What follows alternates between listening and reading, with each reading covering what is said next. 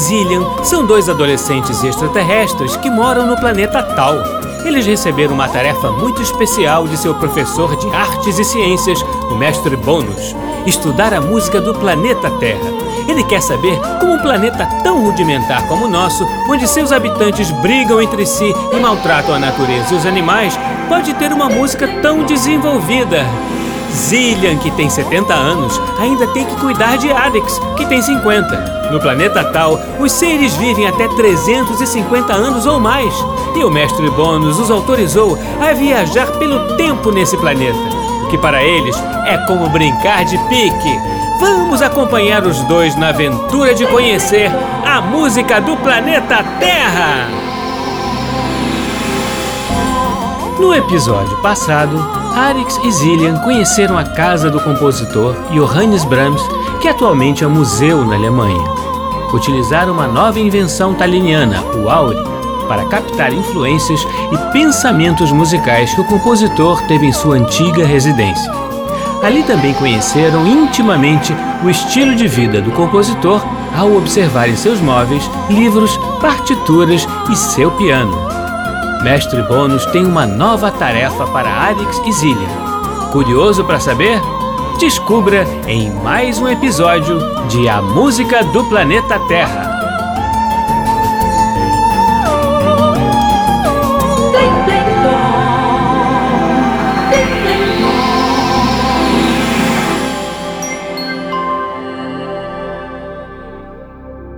Como foi legal nossa última pesquisa, Zillian! Adorei conhecer a casa de compositores terráqueos. Muito legal, não é? A casa de Brahms era tão bonita. Mas fico ressentida em pensar que ele estava quase sempre sozinho lá. Enquanto a casa de Ravel era cheia de convidados. Mas acho que o Sr. Brahms era mais um solitário por opção. Ele queria concentração para escrever as suas obras. O Sr. Ravel também, mas ele não resistia a uma festa. Ele era bem brincalhão, não é? é mesmo. E espero que a nossa pesquisa de hoje seja tão legal como a última. E será? Mal posso esperar para te contar. É muito interessante mesmo. Conta, Zília, conta! O que o mestre Bônus disse na mensagem? Vamos estudar a relação que os terráqueos têm com os sons e as cores. Ué, sons e cores? Os humanos construíram uma relação entre eles? Sim. Mas como? Não sabia que os humanos tinham essa sensibilidade. Pensei que isso acontecesse só em tal. De acordo com a mensagem de Mestre Bônus, muitos compositores terráqueos têm grande interesse pelo assunto, sobretudo o russo Alexander Scriabin. Estou confuso. Humanos não veem cores em notas musicais como nós, certo? É aí que chegamos em uma parte intrigante. Alguns humanos conseguem. É mesmo? Você está dizendo que alguns humanos conseguem enxergar cores em sons? Sim, foi o que acabei de dizer. Mas como isso é possível? Essa condição na Terra é chamada de sinestesia. Sinestesia é uma condição neurológica presente em alguns humanos que permitem que eles misturem alguns sentidos, como, por exemplo, ver cores em sons, ou ver sons em cores, inclusive sentir o cheiro dos sons e até sentir o gosto das cores. Enfim, existem vários tipos de sinestesia. Uau! Mas a que vamos estudar hoje é justamente a sinestesia relacionada ao som e à cor. Além de Scriabin, o qual se tem antes, outros compositores terráqueos possuíam sinestesia, como Messiaen, Liszt, Ligeti e o brasileiro Jorge Antunes. Quanta gente! Mas será que a sinestesia deles é a mesma que a nossa? Hum, acho que é diferente, porque, como eu disse, é uma condição neurológica. Algumas partes do cérebro humano que compreendem as sensações são, de certa forma, integradas então eles percebem as cores dos sons de forma particular e interna. Então eles veem as cores na mente deles? Sim, algo parecido com isso. Bem diferente de nós, que vemos as cores dos sons flutuando e se dissipando no espaço. Fazemos isso porque conseguimos enxergar as ondas sonoras e interpretar a cor que elas emitem. O interessante é que, até para nós talinianos, as cores são particulares. A minha escala cromática é diferente da sua. Verdade. Lembra quando assistimos ao concerto do mestre Tini? O mestre da lira taliniana? Ele compôs a sonata amarelo-roxa, mas eu discordo totalmente que seja essa cor.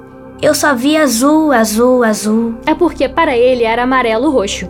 Para mim era um pouco dourada. Ah, enfim. Cada um tem sua visão particular das ondas sonoras e nós em tal respeitamos isso. Imaginem se os humanos sinestésicos visitassem tal. Eles ficariam bem confusos.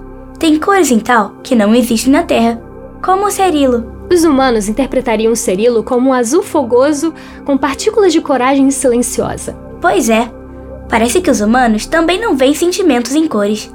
Alguns sim, sobretudo artistas, e principalmente humanos sinestésicos. É sério? Que interessante. Sim, inclusive, Liszt é muito conhecido por demandas estranhas, pouco compreendidas por quem conviveu com ele. Uma vez, em um ensaio de orquestra, ele disse: Oh, por favor, senhores, um pouco mais de azul, por favor. Este som exige isso. e ele também chegou a dizer para um músico: essa peça de um violeta profundo, por favor, pode confiar nele, não tão rosa. Os humanos que não são sinestésicos poderiam ter ficado muito confusos com tais observações. É algo que é mais compreendido atualmente. Outros terráqueos, como Leonardo da Vinci e Vincent van Gogh, eram sinestésicos. Inclusive, Van Gogh chegou a ser expulso de uma aula de piano porque o professor dele achou que ele estava enlouquecendo porque ele comentava que via cores nos sons a todo momento. Pela Confederação Intergaláctica! Pobre do Sr. Van Gogh.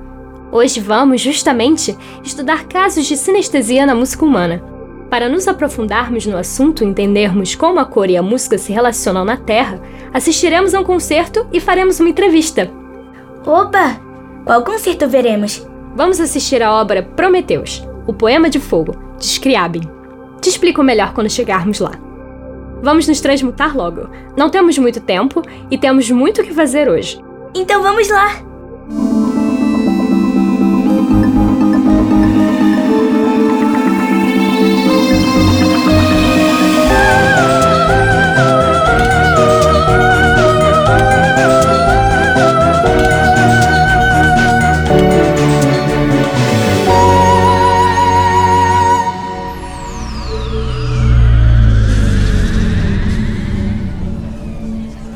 Estamos no auditório da Universidade de Yale, nos Estados Unidos, no ano de 2010. Encontraremos com o Sr. Scriabin? Não, o Sr. Scriabin faleceu em 1915. Estamos aqui para ver a execução da obra dele. Mas por que vamos para uma data mais recente, ao invés de assistir diretamente ao concerto do próprio Sr. Scriabin? Porque a peça que assistiremos hoje é uma sinfonia de sons e de cores. Uau! Como assim? O Sr. Scriabin compôs essa peça em 1910 uma sinfonia musical para ser contraposta com uma sinfonia de luz. Ou seja, ele imaginou cores sendo projetadas no palco ao longo da execução da sua peça musical. Que incrível! Ele projetou luzes coloridas no palco? Na verdade, ele mesmo não pôde fazê-lo. Na época não existia tecnologia para isso. Scriabin foi um gênio muito à frente de seu tempo. Hoje assistiremos a execução da peça com cores pela primeira vez. Estamos no ano de 2010, não é? Nossa, Demorou esse tempo todo para fazer isso? Sim, exatamente 100 anos. Puxa, que coisa! Vamos encontrar um lugar rapidamente, Arix. O concerto vai começar. O que é aquilo ali no palco, Zillian? Não sei. Parece ser algum tipo de mandala. Talvez faça parte do espetáculo.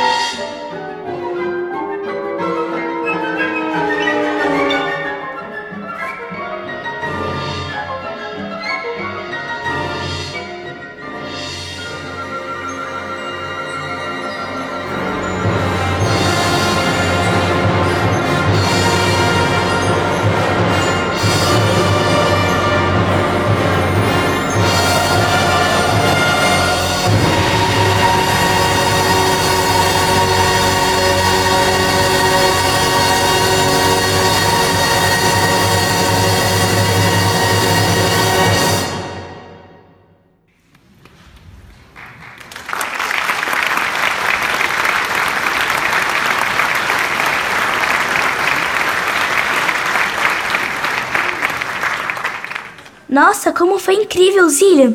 Aquela mandala acendia em cores diferentes. Sim, assim como a iluminação do fundo do palco. Foi interessante ver como a nossa percepção sinestésica assemelha-se com do Sr. Scrabin. Naquela parte que ficou tudo verde, eu vi as ondas sonoras verdes saindo dos instrumentos de corda. Intrigante, não é mesmo? Mas venha, precisamos voltar para a nave. Daqui a pouco explicarei o motivo. Encontrei um assento próximo o programa do espetáculo e podemos dar uma olhada nele lá. Deixa eu ver, deixa eu ver. O que está escrito aí no programa? Calma, Arix. Aqui diz que o projeto foi idealizado por Anna Galboy. Ela quis, justamente, ver na prática como as luzes e a música de Scriabin interagiam.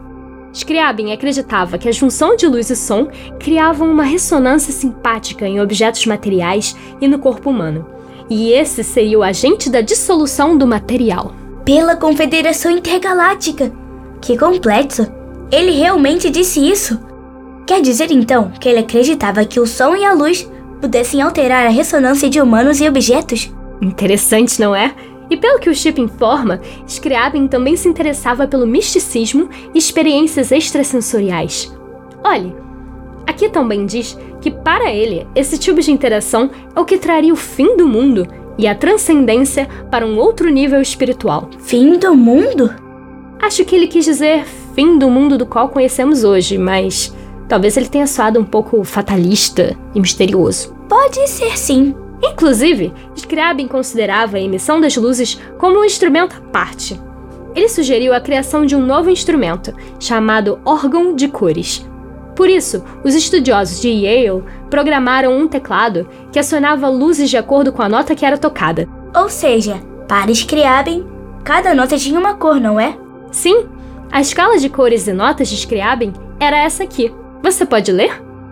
Essa é a escala segundo Scriabin. Dó, vermelho. Ré, amarelo. Mi, azul céu. Fá, bordô. Sol, laranja. Lá, verde. Si, azul claro. As notas que o músico tocava no órgão de cores na apresentação em Yale eram codificadas para se tornarem luz e acendiam aquela mandala que vimos. Esse instrumento também é chamado pelos alunos de Yale de lute. Genial! Não é? Estou emocionada com o comprometimento da senhora Galboy e dos estudantes de Yale para tornar real o sonho de Scriabin. É realmente incrível. Bem, agora temos que iniciar uma nova etapa da nossa pesquisa, que também é muito emocionante. Sério? O que faremos agora? Vamos entrevistar um compositor brasileiro chamado Jorge Antunes. Estou realmente animada. Ele é um humano muito interessante. Conte-me mais. Além de um músico, regente e compositor, o Sr. Antunes é artista plástico, escritor e físico. E ele também é sinestésico. Nossa, ele é como um mestre de arte, ciência e tal. Humanos geralmente não fazem tanta coisa de uma vez só, né? Alguns sim, são chamados de polímatas, pessoas que têm conhecimentos em várias áreas diferentes. Mas será que o Sr. Antunes tem uma ligação com os confederados? Tudo indica que sim. Ai, você e suas teorias da conspiração. Humanos podem ser extremamente talentosos e não terem nada a ver com os planetas confederados. Alguma coisa tem aí, Zilha. Tenho certeza. Ai, ai, enfim. Mas não vamos viajar dessa vez. Vamos fazer uma chamada de vídeo. Chamada de vídeo? Que rudimentar. Ah, enfim. O Sr. Antunes também desenvolveu a chamada música cromofônica. Cromo significa cor e fonia significa som, como bem sabemos. Ambas palavras vêm do grego. Ou seja, cromofonia é a música que junta os sons e as cores. Sim, inclusive o Sr. Antunes compôs uma peça eletrônica chamada Valsa Sideral. Não é possível. Tenho certeza. O Sr. Antunes sabe de nós. Pare com isso, Arix. Um humano não pode gostar do espaço que você já acha que ele sabe dos planetas confederados? Além disso, não vamos escutar essa música hoje. Ah, poxa. Quando eu agendei a conversa por vídeo com o Sr. Antunes, ele sugeriu que escutássemos uma outra peça dele. Vamos escutá-la ao final da entrevista. Bem, vamos começar logo a chamada. Ele já deve estar nos esperando. Espere, Zillian! Não nos transmutamos! Pela Confederação Intergaláctica! É mesmo! Ufa! Essa foi por pouco. Você é a mais atenta de nós dois. Se você ficar distraído assim, não sei o que pode acontecer. Minha vida depende de você, Zillion. Ora, Arix, não seja tão dramático. Acho que eu estava tão empolgada para entrevistar o Sr. Antunes que tinha me esquecido. Vamos nos transmutar logo, antes que ele retorne a nossa chamada.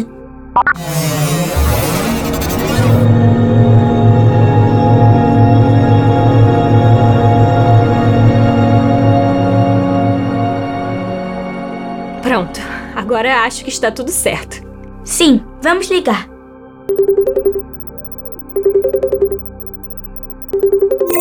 Saudações, Sr. Antunes. Arix, na Terra eles falam alô. Ah, desculpa. Alô, Sr. Antunes. Alô.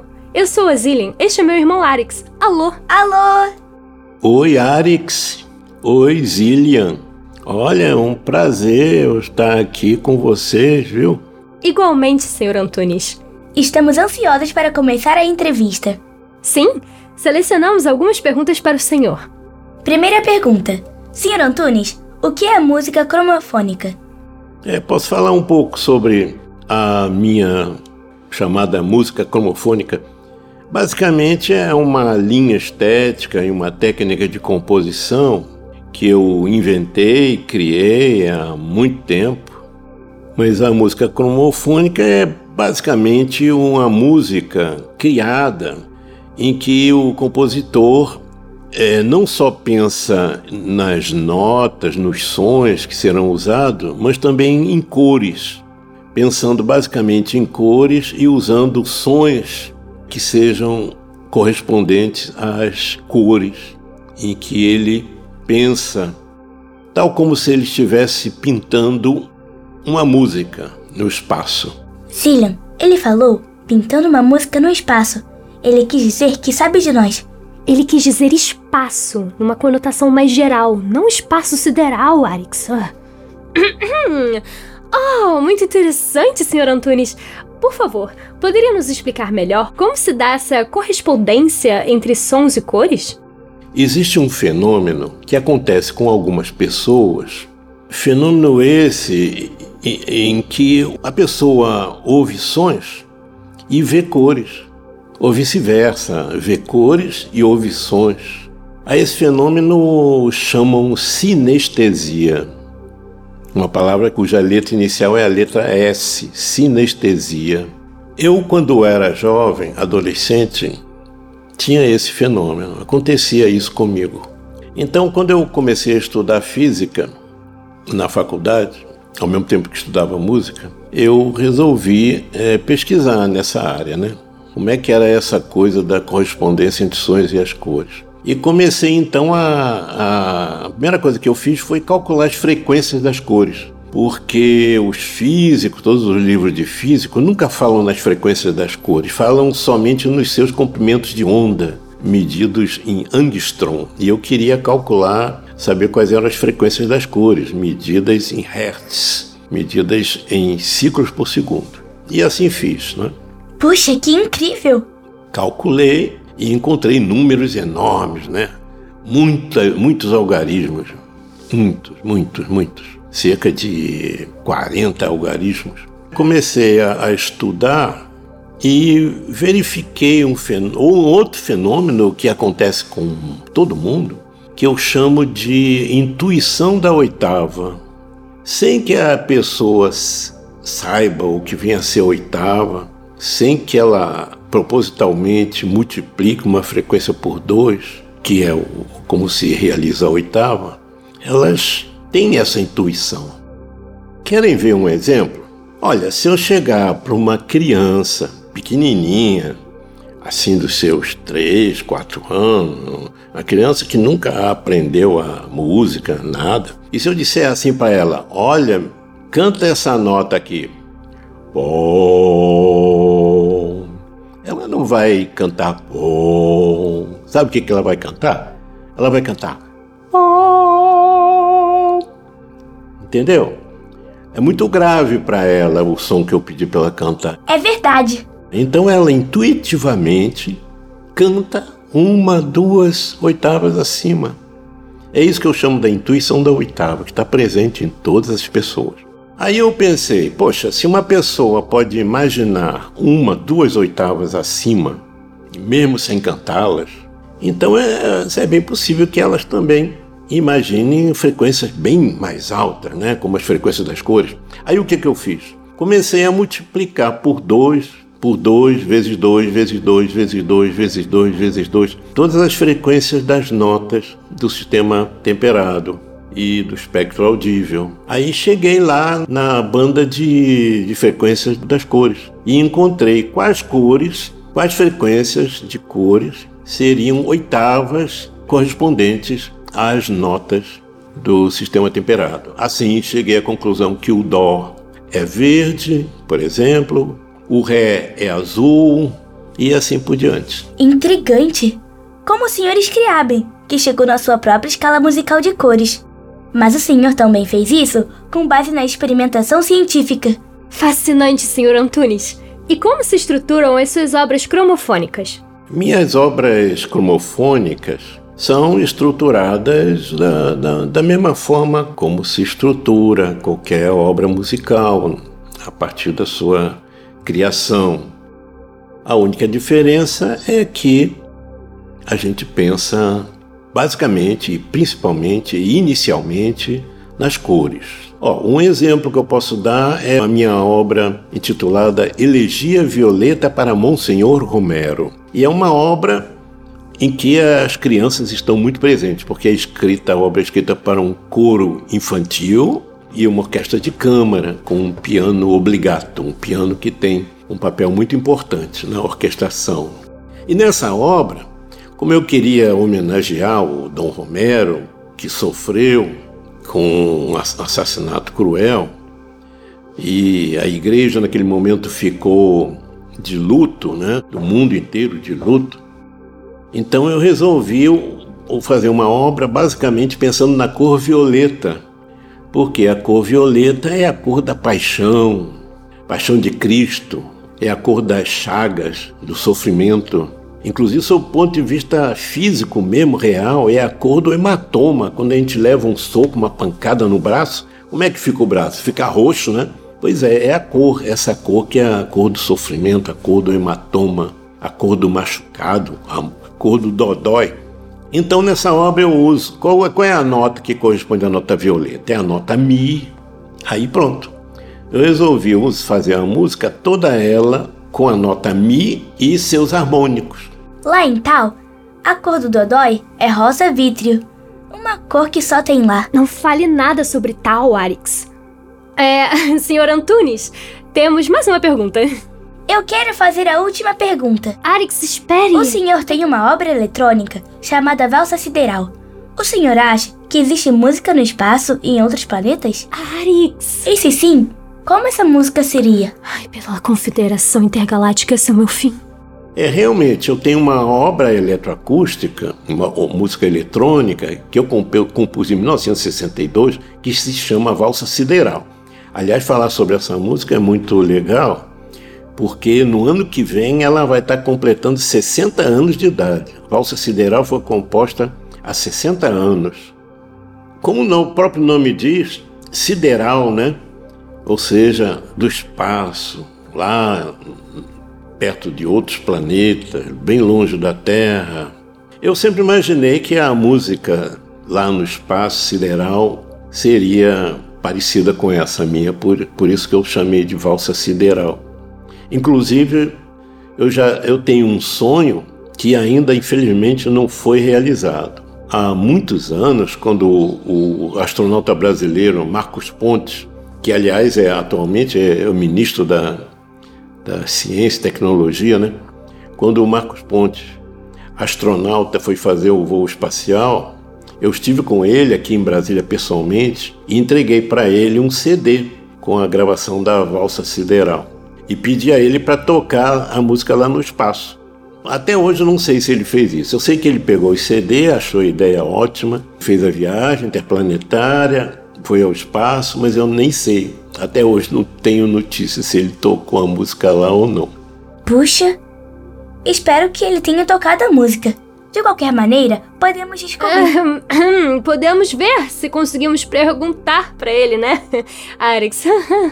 É, bem, é, foi um prazer inenarrável conversar com o senhor, senhor Antunes. O senhor é demais. Agora é um dos meus humanos favoritos, assim como o Sr. Bar. pois é, né? é, meu irmão Arix é tão criativo. Enfim, Sr. Antunes, muito obrigada pela entrevista. Ela será muito valiosa para os nossos estudos. Então, é isso. Viu? É isso aí, Sr. Antunes. Obrigado. Arix Zillian, foi um prazer estar aqui com vocês, tá? Igualmente, Sr. Antunes. Adeus. Adeus. Tchau.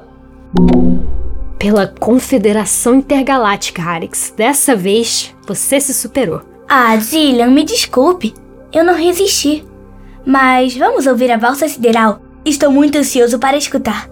Vamos escutar depois.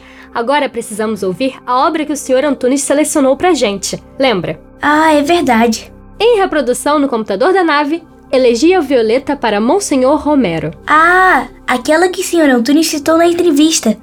A composição roxa, não é? Exatamente. Estou curioso para escutá-la.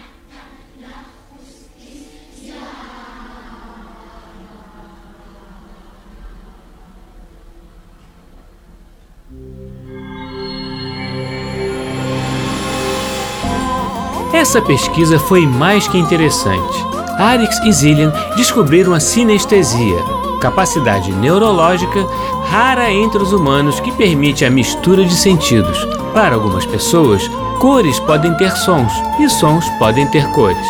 Arix e Zillian estudaram alguns compositores que possuíam sinestesia, o que contribuiu para suas obras artísticas.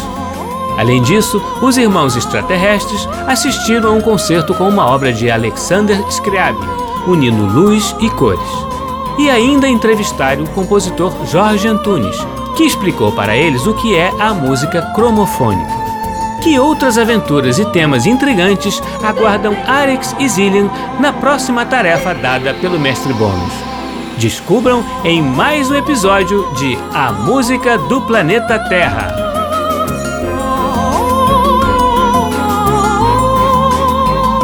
Programa de hoje, nós ouvimos as seguintes músicas: Prometeus, o Poema de Fogo, de Alexander Scriabin, com a Orquestra Sinfônica de Moscou, sob a regência de Igor Glovshin.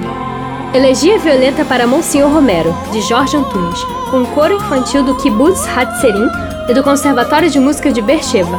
Crianças solistas, Hagit Shapira e Ruth Halifa, com Mariuga Lisboa Antunes ao piano e com a Sinfonieta de Israel, sob a regência de Jorge Antunes.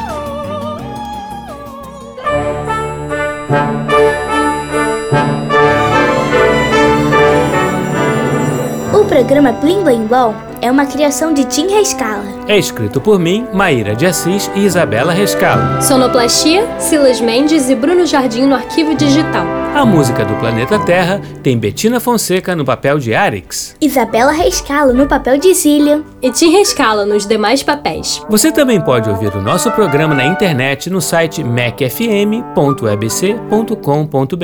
ou no aplicativo EBC Rádios para Android e iOS. E também pode fazer sugestões e críticas pela nossa central de atendimento no e-mail ouvinte@ebc.com.br. Ou ainda nos ligando ou enviando mensagem pelo WhatsApp ou Telegram no número 99710-0537 DDD 21. Até semana que vem, crianças, sempre aos sábados, ao meio-dia, no programa Blim Blim Blom.